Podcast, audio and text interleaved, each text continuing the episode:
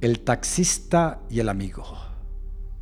Juan conducía su taxi durante horas por las calles ruidosas del viejo San Juan de los Morros, Venezuela.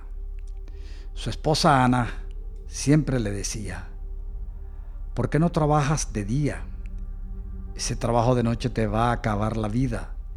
Y él, con una sonrisa, cambiaba el tema sobre religión o política para no preocuparla más. Cierta noche, Juan recogió a un pasajero que estaba ubicado detrás de la catedral, vestido con pantalón negro y camisa blanca.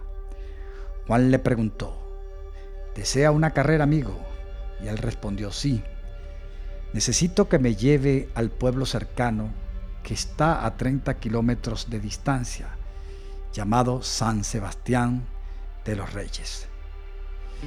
Después de abordar el carro, Juan y el amigo conversaban plácidamente, mientras una música de fondo sonaba.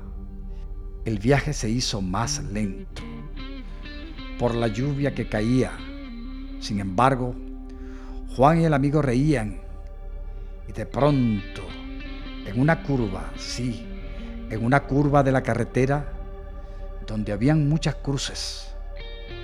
El amigo que estaba sentado al lado de Juan desapareció, mientras Juan siguió manejando desesperadamente, sin entender lo sucedido, aceleró su vehículo hasta llegar a una empresa donde un grupo de paramédicos le dieron auxilio.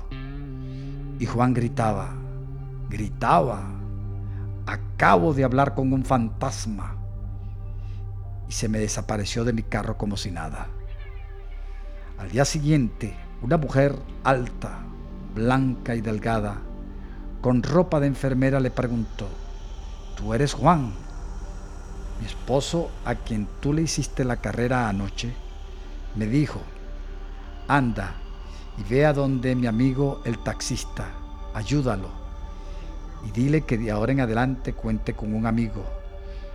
Y Juan se quedó mirando y gritó de nuevo.